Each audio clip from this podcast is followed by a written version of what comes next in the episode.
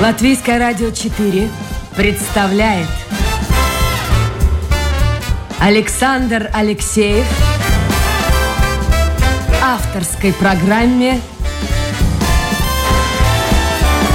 Александр Студия.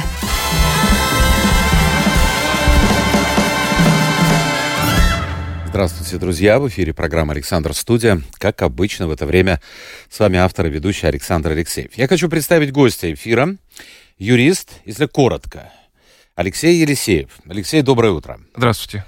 А, если немножко расширить, то скажу так, юрист-международник. Но это тоже мало что объясняет. Поэтому, поэтому давайте полностью я назову как вас величать, кроме имени и фамилии, а, чем вы занимаетесь. Это юрист в области международной защиты от политически мотивированного преследования. Так можно сказать? Да, звучит страшно, но бывает полезно. Да. Ну а хорошо, на, на визитке у вас что написано? Юрист? А, просто юрист. Понятно. Э, друзья мои, мы работаем, как обычно, в прямом эфире. Значит, вы можете вопросы, свои комментарии по поводу услышанного отправить в интернете на домашнюю страничку Латвийское радио 4, программа Александра Студия. Можете писать и в WhatsApp номер 28 04 04 24. 28 04 04 24. Алексей, давайте мы познакомимся, во-первых, с вами, потому что я впервые встречаюсь с вами, и познакомим вас со слушателями. Я так понимаю, ваша жизнь, она состоит как бы из двух частей. Первая часть э, это Кыргызстан, Республика Кыргызстан, да. где вы родились. И э, вторая часть, вы уже где-то, наверное, лет 14 э, живете в Латвии. Да, с 10 -го года. С 10 -го года, 14 лет. А каким образом, что вас занесло? Родители кем были, как они попали-то в Киргизстан? Э, ну, мои родители э, тоже родились в Кыргызстане это в Кыргызстан попали больше как бы их предки. Понятно, что это связано с каким-то прошлым переселением народов, там, с голодом, с э, репрессиями, когда это было, в общем-то, внутри бывшей Российской империи э, передвигались, так сказать, ну, люди, и как бы, ну, и находили свои, так сказать, ну, свои новые родины в новых местах. И там же вы учились и закончили там университет, юридический Да, я получил да, юридическое образование, закончил университет в Бишкеке. И там у меня была адвокатская практика до 2010 года. То есть профессиональная карьера началась там уже? Да. Я могу сказать, ну, голову дать на отсечение. Если мы выйдем сейчас на улицу и спросим у прохожих, где находится Кыргызстан, то подавляющее большинство не скажет ну, не даст ответа. Впрочем, я думаю, что и в Кыргызстане мало кто может на карте, помните, как в школьные времена была контурная да, карта, да. пальцем показать, где находится Латвия, и вообще чем Латвия отличается от Литвы. Мы ничего не знаем о Кыргызстане. Вы хотя бы, в общем-то, уже, смотрите, 14 лет не живете там, но, наверное, информация есть о том, как течет там, протекает жизнь. Ну, это стра- страна, собственно говоря, которая получила свою независимость э, в результате распада Советского Союза. И, э, ну, это Центральная Азия. Центральная Азия, да, кто расположен в Центральной Азии, соседствует с Казахстаном, с Узбекистаном. Ну, так в Казахстане Китаем. люди больше знают, я думаю, об Узбекистане. Кстати, у нас же есть прямой рейс Рига-Ташкент. Да. И достаточно много людей успела побывать, э, потому что Узбекистан очень красивая страна, там есть что посмотреть, и, в общем-то, насколько я понимаю, она достаточно неплохо развивается. А что такое вот сегодня Кыргызстан? Ну, Кыргызстан, э, в, принципе, э, смотрится отсюда тоже как, в общем-то, составная часть этого региона. С точки зрения красоты я бы, конечно, ну, все-таки поспорил бы с вами, потому что Кыргызстан... Э, красивше? Это краси, краси, красивше? Ну, красивше, потому что опять-таки, это горная страна, это ее как бы называли даже там азиатской Швейцарией, то есть там, наверное, ну, если про Кыргызстан, может быть, мало кто слышал, наверное, слово, этот э, озеро Иссыкуль да. знают э, больше, как бы, да. Вот, это крупнейшее высокогорное озеро, это высочайшие горы, там, ну, чистейшая природа. А что не развивается туризм? А, ну, э, во-первых, э, с точки зрения логистики, конечно, это некий тупик, как бы, да, всех маршрутов. Э, и во-вторых, ну, Э, никак Кыргызстан не может из своих политических, так сказать, э, передряг и вот и выйти, определиться, скажем, на этот, частью какого мира он является. То есть, по сути дела, это такое сочетание геополитических интересов там Китая, России. Ну, похоже же может можно сказать, и об Узбекистане, но, да и о Казахстане. Но в Узбекистан, как я уже говорил, люди едут. А что-нибудь старинное вот осталось? Какие-то старинные постройки, архитектурные ну, сооружения. Все-таки, э, ну, киргизы это э, исторически э, кочевой народ, кочевой народ кочевой, поэтому да. э, каких-то таких-то построек э, именно старого времени они не оставили. Ну, там есть такое, такая башня Бурана, там как там. Э, то есть, то есть в основном, конечно, история вот такая архитектурная, она э, расположена на юге Кыргызстана, которая ближе э, как раз-таки к Узбекистану. Это Ош, Джелабад. А север Казахстана, Кыргызстана это, это такие как бы горы, где кочевали племена, соответственно, как бы они ну, не, не, не останавливались на одном месте достаточно долго. Ну вот соседи, и Казахстан, прежде всего, и Узбекистан, это очень богатые природными ископаемыми страны. А как с этим в Киргизстане? Ну, в Кыргызстане в основном э, ископаемые связаны с горами. Это в первую очередь ну, достаточно крупные месторождения золота э, и других металлов. Конечно, нефти и газа там нет, потому что или, или их сложно добывать, потому что они просто глубоко находятся из-за горного этого массива. А теперь, если говорить о политической ситуации, э, конечно, страны Центральной Азии это не Европа, у них свои уставы, у них свои правила, у них, э, ну, в общем-то, жизнь немножко по-другому строилась и в советское время. Я там не раз бывал.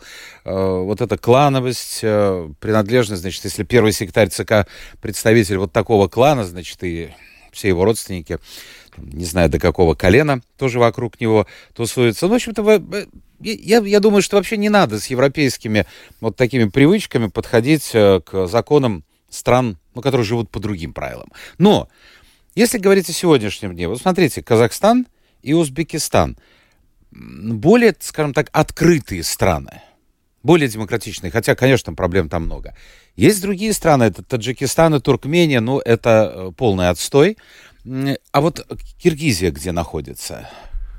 Ну, я бы э, с точки зрения демократичности э, не, не, не стал э, разделять, э, скажем, Казахстан, Кыргызстан и Узбекистан. Э, это везде клановое, так сказать, э, построение государства, везде как бы, ну, лица, которые, предположим, получали ну, власть э, ее, так сказать, держали до последнего, да, в том же Казахстане это был Назарбаев, потом, правда, он как бы сменился на Такаева, да, в, Каза... в Узбекистане до смерти Каримов, так сказать, это, ну, правил, да. А и до сейчас... этого Рашидов был. Да, да, да. поэтому э, в Кыргызстане все-таки происходило больше смен, так сказать, политических режимов, такая более динамичная страна, и, э, честно сказать, там в 90-е годы, предположим, э, международные институции как бы ей отдавали даже э, предпочтение в плане демократизации, свободы слова и прочее. Ну, это в 90-е 90 ну, в 90-е, в начале 2000-х, да. Потом, соответственно, все это, так сказать, было приведено к общему стандарту вот этого постсоветского пространства, да. А вы сказали, что Киргизстан, он как бы находится, одна из стран, которая находится в центре внимания и России, и Китая, наверняка Соединенных Штатов Америки. А нынешнее политическое руководство страны симпатизирует в большей степени какому направлению? Ну, они абсолютно пророссийские, пророссийские. власти, да, потому что, в общем-то, они и поддерживаются Россией, и э, во всех, э, так сказать, их, ну, в смысле, во всех сферах деятельности, конечно, Россия там имеет большое влияние, и, в принципе, сейчас вот этот, возникают очень большие скандалы, то, что Кыргызстан, ну, наряду, опять-таки, с тем же Казахстаном, Арменией, Узбекистаном, помогает обходить санкции, которые, ну, наложены на, на Россию, да, это и я думаю, что ну, скоро произойдут какие-то достаточно ну, большие проблемы с, с этим, да, на международном. А вот чтобы закончить эту тему, вы довольно давно живете здесь, в Латвии, можете сравнить э, вот уровень жизни. Как живет простой человек? Нет, ну, конечно, латвийский э, средний житель живет намного лучше, чем средний житель Кыргызстана. С точки зрения уровня жизни, с точки зрения зарплаты, с точки зрения ну, любых возможностей э, для... Ну, по сути дела, в Кыргызстане, опять-таки, вот почему а, а, Кыргызстан так, честно, связан с Россией? Потому что одним из немногих, одной из немногих возможностей является работа в России. То есть вот это понятие гастробайтеров, mm-hmm. которые там миллионами, э, как говорится, подметают московские улицы, там киргизские дворники там, или э, работники, там, не знаю, супермаркетов. Э, все-таки ну, в, в Латвии э, больше возможностей, и, конечно, ну, мы здесь... Но у нас никто, сказать... слушайте, вот никто не хочет идти из местных, подметать эти улицы. Вы же ходите по городу, да. посмотрите, надо идти вот настолько осторожно. У нас, э, я прочитал, одна из больниц, то ли закрыла уже плановые операции, то ли собирается закрыть плановые операции – Э, больница, которая занимается людьми, получившими травмы, просто приезжает ежедневно огромное количество людей, упавших на улице, подскользнувшихся, с переломами. Э, это, это не есть хорошо. Видите, у нас вполне возможно уровень выше, но, но так как в Европе никто из местных не хочет идти работать на низкооплачиваемые места. Ну, с точки зрения людей это разумно. Тут поэтому надо... А что, может, из Киргизстана привозить людей? Не знаю. Ну, как решить проблему? Это достаточно далеко, да. Но опять-таки, знаете... Ну, да, Россия да, тоже не, не близко. Не близко, да. Ну, опять-таки, все познается в сравнении. Поэтому, когда мне говорят, что в Латвии живут плохо или что-то не нравится, я говорю, тут надо э, всегда посмотреть, э, что есть, э, ну, разные, да, страны, есть, э, где, где люди живут гораздо хуже. Кстати, я согласен. Я недавно буквально в Ютубе смотрел один э, пожилой мужчина, Э, чуть ли не каждый день что-то комментирует, комментирует, и все вот так вот под теме «все плохо, плохо, плохо». Я посмотрел, слушай, мужик, у тебя дом, ну не трехэтажный, но дом, у тебя джип. Я бы хотел посмотреть, как в других странах с этим. Ну ладно, э, вы занимали крупные посты Кыргызстане, вы сделали великолепную карьеру, были членом совета директоров Э, компании, были э, управляющим директором в Европейском банке реконструкции и развития от имени Киргизстана. Э, все, казалось бы, шло прекрасно. Могли стать, ну, я не знаю, премьер-министром, нет? Ну... Или нацкадр должен быть там да нет, кстати, были, были, так сказать, представители нетитульной нации в руководстве страны. Но была какая-то мечта? Я остаюсь в Кыргызстане, я делаю карьеру, я становлюсь, я не знаю, кем может, премьер-министром. Нет, но я на, на госслужбе э, не планировал никогда строить э, карьеру. И не, не, не, не... То есть у меня была мечта продвигаться так, профессионально, да, и совершенствоваться. Но оно не, не, не, не, но это не было связано с какими-то конкретными постами и, и местами. А потом произошло то, что произошло 7 апреля 2010 года. Один называет это революцией, другие переворотом. Я помню, я помню, были выступления по всей территории Кыргызстана. Разные отношения, разные комментарии были по поводу. Вот ваша точка зрения, что произошло в апреле 2010 года? Теперь уже, смотрите, почти 15 лет тому назад. Ну, произошел организованный э, Путиным госпереворот. Путин. Подождите, а люди вышли на улицы? Кто? Ну, люди, э, люди выходят на улицы, они проявляют свои, так сказать, не этот, э, протесты. Ну, во-первых, людей, ну, чаще кто-то организовывает, и не все протесты заканчиваются вооруженным э, захватом административных зданий. А против чего они протестовали? Я могу представить, против низкой заработной платы, низкий уровень жизни, наверное. Конечно, конечно, да? нет, нет. А, есть, э, как говорил Ленин, да, есть э, для любого ну, переворота, революции должны быть, так сказать, и объективные, и субъективные предпосылки. Конечно, если э, люди всем довольны, то их сложно вывести на улицы и поднять как бы на какие-то протесты. Конечно, существуют объективные э, проблемы, но опять-таки говорю, что не всегда эти объективные проблемы заканчиваются именно вооруженным, то есть не, не случайно, так сказать, э, схваченным камнем там, или наспех приготовленным коктейлем, коктейлем Молотов каким-нибудь, а именно вооруженный огнестрельным оружием и специально подготовленным, так сказать, этот, и спланированным. Вы сказали, что это э, заговор со стороны Путина, такой переворот. А чем не устраивал ну, если допустить вашу точку зрения, э, режим Бакаева, да? Как? Бакиева. Бакиева, да? Чем он не устраивал Россию? Ну, тем, что э, были налажены э, очень тесные отношения с США и с Китаем в тот момент. Сейчас это звучит как бы странно в силу отношений России с Китаем сегодняшнего дня, но тогда, в 2010 году, это были конкуренты на этом рынке. И чем все это закончилось? Э, это закончилось э, ну, сменой, насильственной сменой власти. То и... есть Бакиева убрали? Бакиева убрали. А куда он и... делся да, вообще? Да. А? Жив? Куда он делся? Жив, не жив? Ну, Бакиев э, живет в Беларуси, его приютил Лукашенко. Подождите, ну как логики я не вижу, Алексей. Значит, если вы говорите, что Путин приложил руку к этому перевороту, а свергнутый президент живет в стране, которая полностью контролируется Россией, Белоруссией. Как ну, ну, ну, ну, ну, конечно. То есть э, это, это же э, то, то есть э, Путин э, как, как э, человек, который ну, боится того, чтобы с лидерами любых стран происходили насильственные, именно самими лидерами насильственные какие-то действия, он, так сказать, предложил Бакиеву добровольно перестать сопротивляться и дал ему гарантии безопасности. Угу.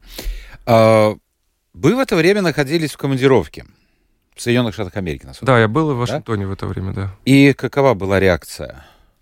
ваша?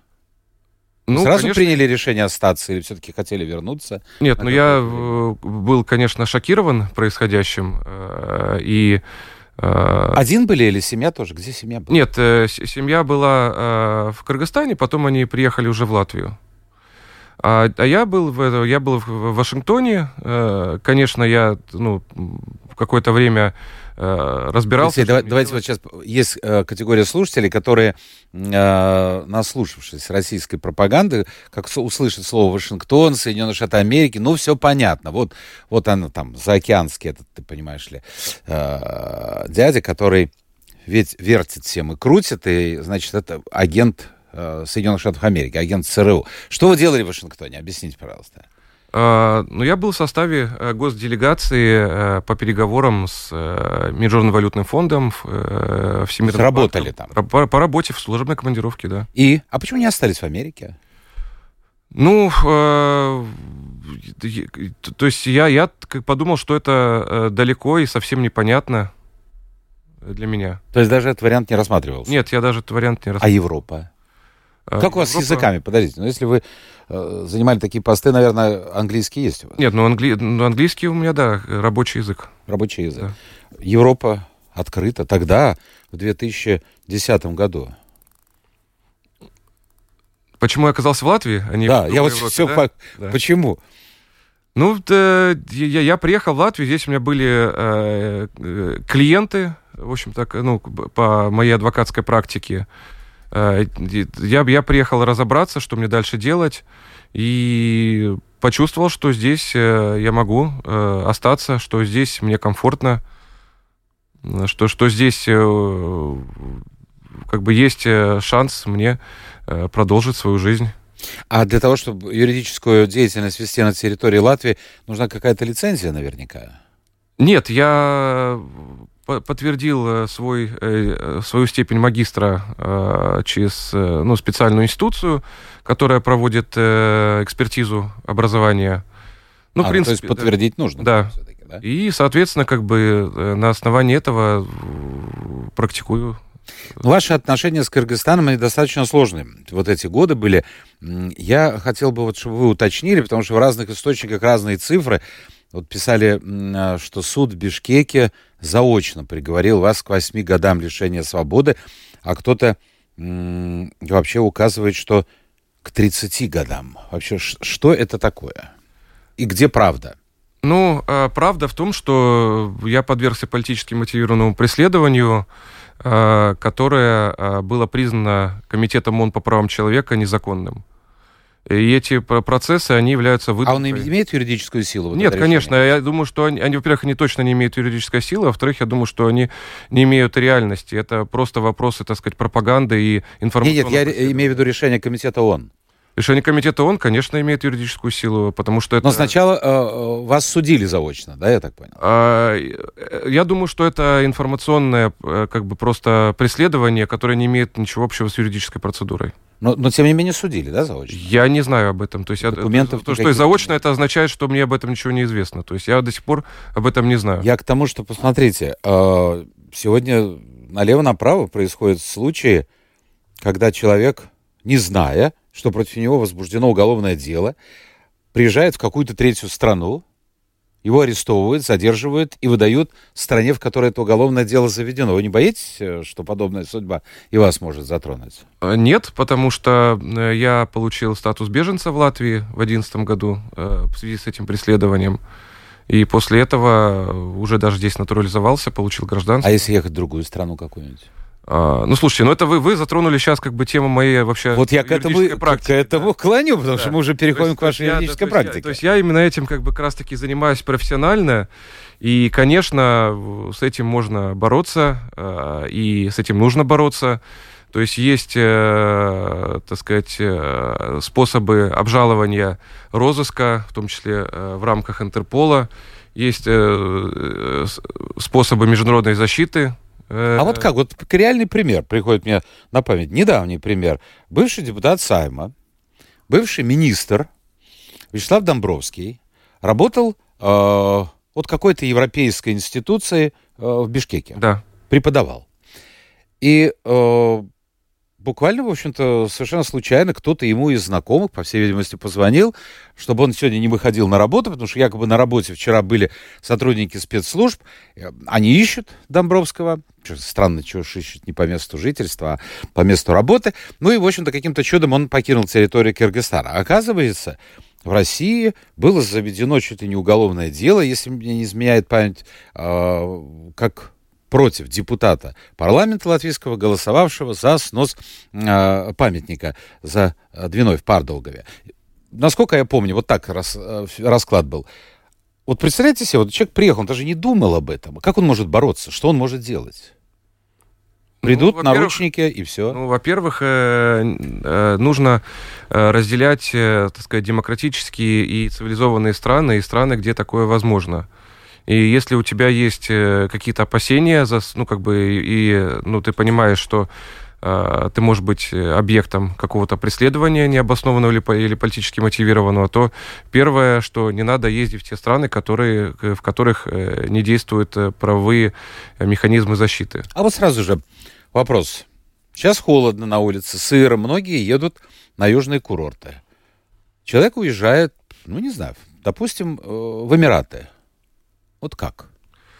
Ну, если есть э, сомнения в безопасности, в Эмираты ездить не надо, потому что э, это достаточно специфическая э, страна с точки зрения вот, соблюдения прав человека. То есть, когда ты приезжаешь как инвестор и вкладываешь деньги в Эмираты, то, соответственно, как бы ты получаешь там всю международную защиту. Но когда, у меня просто это из моей уже практики, когда человек становится объектом преследования, то сразу он сталкивается с исключительно арабскими, так сказать, адвокатами и правовой системой, которая, ну, несколько по-другому э, это все рассматривает. Поэтому есть, конечно, какие-то правила предосторожности, которые надо соблюдать, если ты оказываешься в сложной жизненной ситуации, да, и выбирать территории, куда э, стоит э, ездить, в том числе на отдых, и куда ну, Допустим, стоит. Индонезия, Бали, Таиланд, Вьетнам. Ну, все это опасные страны для, для тех, ну, кого преследуют. А человек может каким-то образом, живя в Латвии, живя там, в Эстонии, в Германии, не знаю, в любой стране, проверить, э,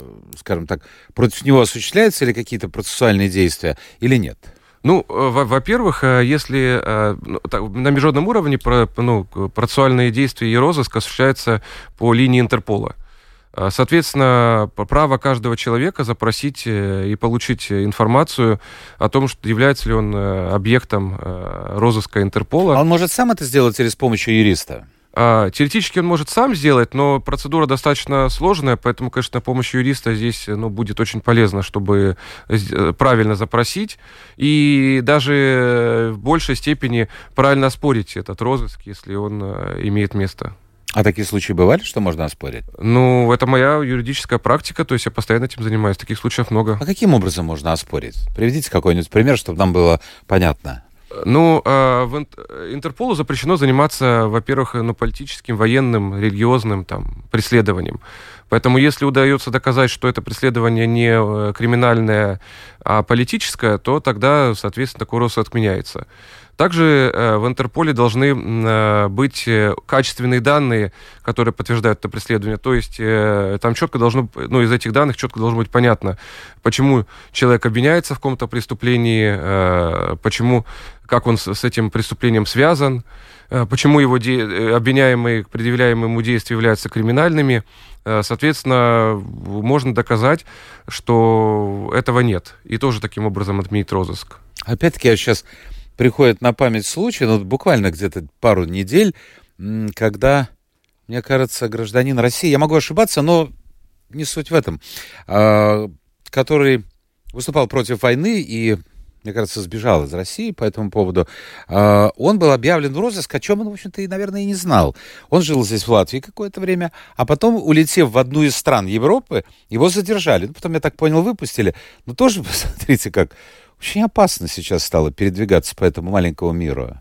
Ну, для этого э, как раз-таки э, нужно обезопасить себя, и э, если ты чувствуешь э, ну, малейшее, так сказать, э, признаки какого-то преследования, лучше заранее обратиться в тот же Интерпол э, и, во-первых, узнать, а есть ли как бы эта информация о тебе, а оспорить эту информацию, а если как бы ее даже сегодня нет, то предупредить эту организацию о том, что такое преследование будет в будущем, возможно, в будущем, так называется, сделать превентивный запрос, и тогда, по крайней мере, гарантированным, что твои адвокаты будут э, ну, проинформированы об инициировании розыска и своевременно э, оспорят его, то есть не дожидаясь, когда тебя задержат в какой-то там ну, стране. Что есть случаи, мне кажется, это касается Акунина и э, еще одной группы э, российских э, беженцев, скажем так, э, выступающих против войны. Их э, не только назвали иностранными агентами, а мне кажется, им пришивают еще и терроризм, что как раз подпадает под юрисдикцию Интерпола. Поди докажи. Ну, понятно, что э, чисто политическое преследование маскируется под э, общеуголовные правонарушения или там даже более серьезные, так сказать, обвинения. И поэтому тут работа как раз-таки адвоката и Э, Интерпола в том, чтобы разобраться и э, ну, адвокату доказать, что несмотря, например, на то, что это будет названо терроризмом или там каким-то экономическим преступлением, что суть этого преследования является политические взгляды или там, скажем, э, преследование там с целью рейдерского захвата, например, какого-нибудь этого стратегического актива, который тоже будет являться политическим. Как раз-таки это все решаемый вопрос. Все становится настолько сложным в этом мире, это вообще ужасно, так вот подумать. Ну, для, для, для этого есть юристы, чтобы... Вот мы идем сейчас к американской модели, когда без юриста ни налево, ни направо. Но так есть. Ну, э, по крайней мере, эта модель позволяет э, защитить свои права. Хуже, когда с юристом ни налево, ни направо. Ну, это да. А, кстати, вот э, если говорить о вас лично, вы уже говорили, что комитет ООН по правам человека обязал Кыргызстан, ну, во-первых, предоставить средства правовой защиты вам, и второе, выплатить компенсацию как политическому беженцу. А, Кыргызстан выплатил эту компенсацию? А, нет, он отказывается это сделать, и они даже изменили Конституцию, чтобы не исполнять э, решение ООН в отношении меня. То есть они как бы выступают против то есть ну, они это... что, не подчиняются решениям э, Комитета ООН, получается? Ну да, это, в общем-то, известная практика, когда подобные страны игнорируют э, решения Международной Конституции. А как это воздействует на них? Ну, нет э, какого-то там свода приставов или там полицейских, которые могут э, их заставить. Это будет сделано, так сказать, ну, в ходе каких-то там дипломатических э, механизмов. Здесь, в Латвии, вы чувствуете себя как? Вот спрашивают. Я чувствую, себя, я чувствую себя прекрасно. Я благодарен э, Латвии. Она стала моим э, новым домом и позволила мне э, расти профессионально э, и развивать свою деятельность. Зана, наверное, слушает нас. Я смотрю сейчас уже некоторые вопросы слушателей. Э, она, наверное, не с самого начала спрашивает, где вы родились. Зана, мой гость родился в Киргизстане, как и его родители. А она спрашивает, а как понять вот ваши слова, новая родина? И где вам лучше? Ну, это такой риторический вопрос, но тем не менее. А, ну, родина... Вот это... если бы не было преследования, скажем так, со стороны э, Кыргызстана. А, ну, сравнивая сказать, возможности в Латвии, конечно, Латвия дает э, больше возможностей для жизни и для профессиональной деятельности, чем Кыргызстан, это очевидно. Идеологические мотивы тоже по вашему профилю, спрашивает Дмитрий? Ну, конечно, идеология – это, в принципе, та же политика. А вам не кажется, что в последнее время э, настолько сложно стало вообще как-то жить, вот не только передвигаться, а людей преследует, вот я смотрю вот Россию, ну, опять-таки скажут, почему Россия? Ну, просто потому что там э, примеры один за другим. Вот у меня есть лента BBC, э, очень профессионально, кстати, сделанная в, в Телеграме. Ну, вот ну, человек э, перепостил чего-то там, то есть картинку, и он получает 6 лет, 8 лет. Я не думаю, я даже не помню, чтобы в советское время, ну, были такие случаи, Буковский, были, были какие-то исключительные случаи. Но уж до такого, мне кажется, не доходило. Ну, режим э, поддерживает себя, защищает таким образом. Э, поэтому, в общем-то, э, это и есть проблема таких стран. Таких стран тут как-то я не знаю. Ну хорошо. А вот из вашей практики, скажите, вот часто люди обращаются, и чаще всего э, это частные лица или какие-то компании, потому что вы же работаете и с э, компаниями, которые э, занимаются вопросами. Нет, ну основные мои клиенты, конечно, это частные лица, которые оказались вот этой сложной ситуации, э, будучи там объектами преследований со стороны ну, различных вот подобных режимов, как российский. Там. Ну, то есть как, они приезжают сюда в Латвию или еще находясь, живя э, в России, они обращаются к вам? Ну, у меня как бы услуги такие, достаточно экстерриториальные. Конечно, когда мы говорим о, о, о вопросах убежища, то, естественно, нужно оказаться в Латвии, чтобы запросить убежище в Латвии. А если мы говорим, например, про услуги Интерпола, Э, связанные с Интерполом, то, соответственно, многие мои клиенты находятся в других странах, и более того, некоторых я даже никогда не видел, так сказать, ну, лично. То есть, все это по... через интернет все да, да, да, дистанционно работаем. А, я понимаю, что ни один адвокат, ни один юрист не может стопроцентный результат иметь, а, но, тем не менее, если говорить о вашей работе, насколько успешна она? Процентом, если это так, может быть, подсчитывали? Ну да, ну я считаю, что э, понятно, что каждый случай индивидуален, и э, когда ты берешь защищать человека, ты должен защищать его, ну, э, в любой ситуации, да, и, конечно, профессиональная, так сказать, этика требует э, предупредить э, клиента, ну, о вероятности, да, положительного для него результата, естественно, не давая никаких гарантий. гарантии дать невозможно. Гарантии, да, я говорю, дать невозможно, но если, предположим, э, дело, ну, совсем э, э, которое, ну, где ожидать... Ну, пример можете привести, чтобы было бы понятно? Вы юрист, мы все-таки не юристы. Да. Какой-то пример конкретный. Нет, ну, когда, предположим, э, при, при, приходит э, клиент, э, ну, который был, вот, ну, если говорить, предположим, был, ну, журналистом в России, да, который писал там какие-то негативные для режима российского ну, расследования, там, информацию, соответственно, с таким клиентом работать проще, да, потому что там политическое преследование на лицо. Если это какой-то, ну, коммерсант, предположим, российский, да, у которого отняли э, бизнес, предположим, опять-таки, если приближенные там, к, к, к путинской, так сказать, вот, олигархии лица, да, то вот политическую мотивацию такого преследования тоже достаточно легко доказать. Но если человек, как бы, например, ну, не, не связан с подобными вопросами, тогда ну, нужно искать его, его, в его жизни, в его ситуации какие-то элементы и представлять их правильным образом. Но я как бы скажу, что на самом деле, ну, что называется, чтобы не сглазить, но как бы процент э, успеха у меня очень хороший. То есть я думаю, что если с точки зрения, предложим, тех э, дел, которыми я или, или занимался, либо где, по крайней мере, выступал экспертом э, в Латвии по, по вопросам убежища, но я думаю, что процентов 90 э, моих клиентов получили защиту. В а вот интересно, там большой... вы сказали про Интерпол, а ведь э, в Латвии, ну это было очень давно, я думаю, мало что изменилось.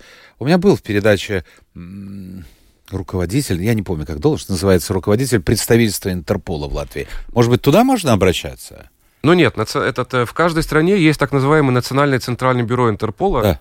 Это, по сути дела, как ячейки, да, это организации, представительства в странах но они не, э, не отвечают за соответствие базы данных, э, и туда невозможно обжаловать. Есть специальная э, комиссия по контролю за файлами, которая находится в Лионе, и, соответственно, туда нужно писать запросы и жалобы, и там есть свои процедуры, согласно которым они их рассматривают. Много вопросов, но они многие повторяются, некоторые уже были озвучены. Вот пишет, а я не знаю, кто это пишет. Люба Лоренс, не знаю, не подписано. А, человек родом из Казахстана живет в Латвии более 40 лет. И пишет, среди моих родных и знакомых довольно много людей, в основном среднего возраста, чаще семейные, с маленькими детьми. Они уезжают из, Кыргиз... из Кыргызстана и Казахстана в Россию. Несмотря на... Вот в основном, кстати, уезжают в Калининградскую область. Несмотря на то, что пишет наш слушатель, цены на жилье в России много выше, нежели э, в Киргизии и Казахстане. Как вы думаете, с чем это связано? Ну, это связано, с, я думаю, в первую очередь, с уровнем жизни. И, наверное, эта тенденция сейчас э, как бы изменяется, потому что, насколько известно, так, подобного рода мигранты становятся, так сказать, объектом для призыва на войну. А я вот посмотрел, да, это тоже попадаешь из одной ситуации в другую. Я посмотрел, э, интересно, вот цитату по поводу Кыргызстана. Кыргызстан, переживший период демократизации, вот вы немножко об этом уже говорили, когда пресса имела полную свободу, сильно развился и был самым развитым в странах Азии. Теперь повернул назад. Э, внесена норма, связанная с пропагандой войны, как в российском законодательстве, и осенью был принят закон об иностранных агентах, скопированы на 80% из российского закона, который призван ограничить финансирование, э, финансирование извне. А, и убегает пресса, убегает э, из Кыргызстана. Ну да, а, а, особенно сейчас э, на прессу оказывается ну, громаднейшее давление, закрываются независимые информационные агентства, телевизионные каналы, и журналисты преследуются в уголовном порядке в том числе знаете, другой сферы вопрос. А, не знаю, сможете ли вы ответить или, мне, или не ответить. Э, друзья мои, я не был. Вот я был в Узбекистане многократно. А, я был в Казахстане, но вот в Киргизстане не был, поэтому я извиняюсь за, может, ударение неправильно поставлю. Кто-то пишет, вашему гостю вопрос. Ну, естественно, не мне. Были ли вы в Кадамжае? Да, это конечно, это... правильно вы сказали, Кадамжай — это Э, ну, город на юге, где есть сурьмяной завод. О, спрашивают, да. жив ли сурьмяной комбинат? Да. Значит, человек тоже жил когда-то. Нет, я думаю, что э, достаточно давно э, он в том виде, как, как вы, наверное, как помните его, он, он уже не существует. Какое-то там жалкое подобие этого производства осталось, но в основном все было закрыто. О, нам уточняют. Спасибо огромное. Э, вот это большое послание по поводу отъезда из э, Киргизии Казахстана в Калининградскую область. Это нам написала Лоренца. Я думаю, это женщина. Лоренца. Салдусский район. Салдусский район. Вау, сколько много. Спасибо, жаль. Это по поводу комбината. Угу. Спасибо, жаль. Так, что мы еще смотрим? Э, так, так, так, так, так. Вот куда-то провалилось. Был, был, был, был. Тут столько... Нет, звонят кто-то. Так, так, так, так. Ладно, мы продолжим разговор, а я буду искать, потому что тут столько всяких э, подводных технических камней, и у меня как-то все значительно проще в моем аппарате, нежели в этом. Э, вы живете здесь, живете с семьей. Да. Э, я понимаю, что вы, ну, все-таки приезжий человек, как бы иностранец здесь. Или все-таки не чувствуете себя иностранцем? За эти 14 лет что-то изменилось в восприятии? Да нет, конечно, иностранцем себя сейчас абсолютно не чувствую. Э, то есть я уже, как мне кажется, э, привык, проникся э, духом местной жизни, поэтому я достаточно комфортно и, здесь себя ощущаю. Что вам нравится и что вам не нравится? Ну, я понимаю, это сложно, но тем не менее. Слушайте, ну я как бы... То, то, то есть мне нравится, что э, я, я могу здесь реализовать свою профессиональную, так сказать, деятельность, и э, мне живется спокойно э, и комфортно лично. А, а что еще надо, как бы, ну... А вот знание языка, между прочим. Ну, я э, выучил язык, я сдал его при... Runājat latviešu? Я zinu, jā. Tiešām, jā? КФЦН. Ну, я этот... Э... Как быстро, кстати, вот интересно. Нет, ну смотрите, опять-таки у меня была, э, так сказать, э, то есть я, я, я мог сравнить, например, отношение к языку в том же Кыргызстане и в Латвии, да? Да. А, то есть понятно, что в Латвии это а, а, абсолютно, так сказать, хорошая программа э, и государственная, и негосударственная по его изучению, прекрасная методика, э, прекрасно разработанная, так сказать, и при желании Э, его, так сказать, выучить. Э, ну, понятно, что... Вы на курсы ходили, да? Я ходил на курсы, я брал репетиторов, то есть, ну, я, то, есть, э, и, и, и всегда все, так сказать, ну, преподаватели, э, они действительно хотят научить язык, потому что в Кыргызстане это было наоборот, в Кыргызстане это была некая формальность, я же там и кир киргизский учил и в школе, там, и, э, в общем-то, это, это было как бы, ну, просто, так сказать, ну, э, а, а, а, отметить, как бы, ну, количество часов э, и без э, желания научить. В Латвии, конечно, это все по-другому. Ага. База Манас, это, это у вас там, да? То есть, ну, Ну да, это, это, это Спрашивают. Ну, я, я понимаю. То есть это, во-первых, э, ну, Манас это аэропорт, как под, под Бишкеком. И, соответственно, как раз-таки э, там, там была расположена американская военная база, которая осуществляла поддержку вот этой операции в Афганистане, когда она была. И как раз-таки, ну вот, э, возвращаясь к тому, почему произошел этот госпереворот, в чем был, было, был Путин недоволен тем, что в том числе эта база была оставлена и не выведена из, из, из Кыргызстана. А сейчас? Но ее вывели, то есть для этого переворот осуществлялся, что после него это... А, то есть американцев, американцев там нет. Да, да. да. Так, наверное, слушайте, уже часто прошел. Э, еще один вопрос э, конкретный. Сергей пишет. А экстрадиция в США, например, из Норвегии, это всегда в правовом поле?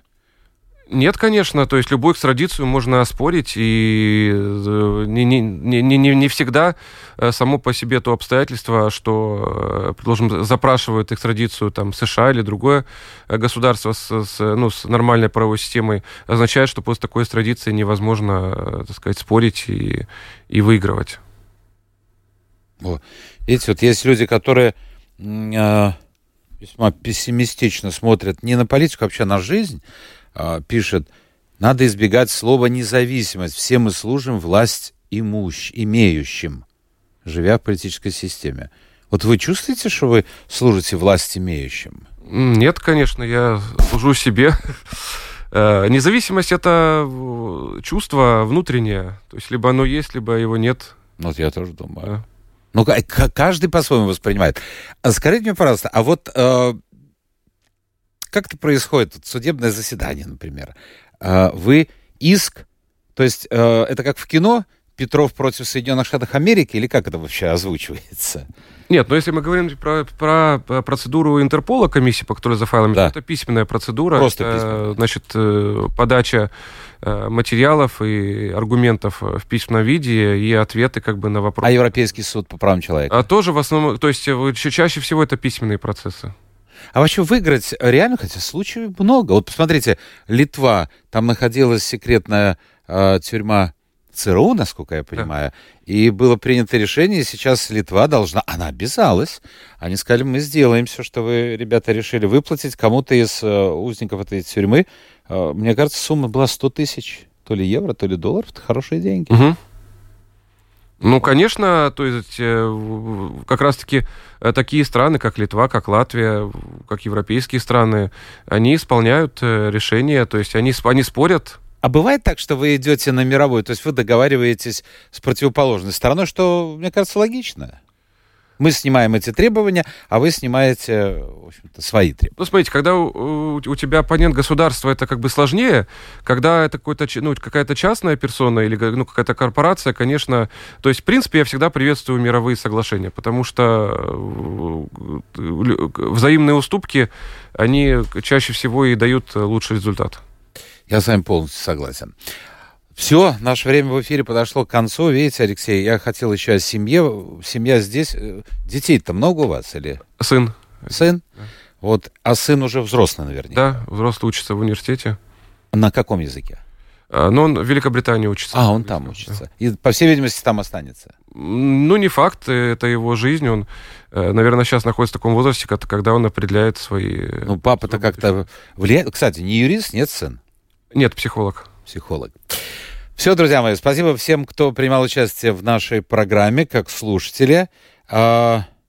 О, ну давайте вот этим вопросом. Супер вопрос, потому что отойдем от этой э, сложной темы юриспруденции. Вы можете назвать Друзья мои, вы подписываетесь, а так непонятно. Как-то легче, когда человек пишет там Янис, Петр, Иван.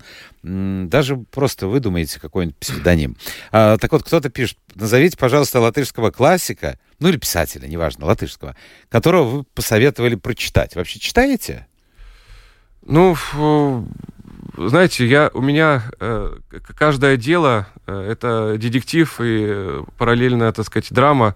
Поэтому, конечно, последнее время я э, перестал читать э, литературную литературу, э, потому что мне жизненных, так сказать, историй достаточно по, по работе. А как расслабляетесь? Э, ну, смотрю фильмы, и опять-таки... И, а, а, кстати, а фильмы какие? Детективы, нет? Нет, комедии. Комедии. То есть я, я, я не люблю поэтому никакие, так сказать, фильмы, которые затрагивают, так сказать, какие-то душевные струны. Мне я легче посмеяться. Я вас понимаю. Алексей Елисеев, юрист в области международной защиты от политически мотивированного преследования, был гостем нашей программы. Завтра новый день, новый эфир и новый гость. Пока.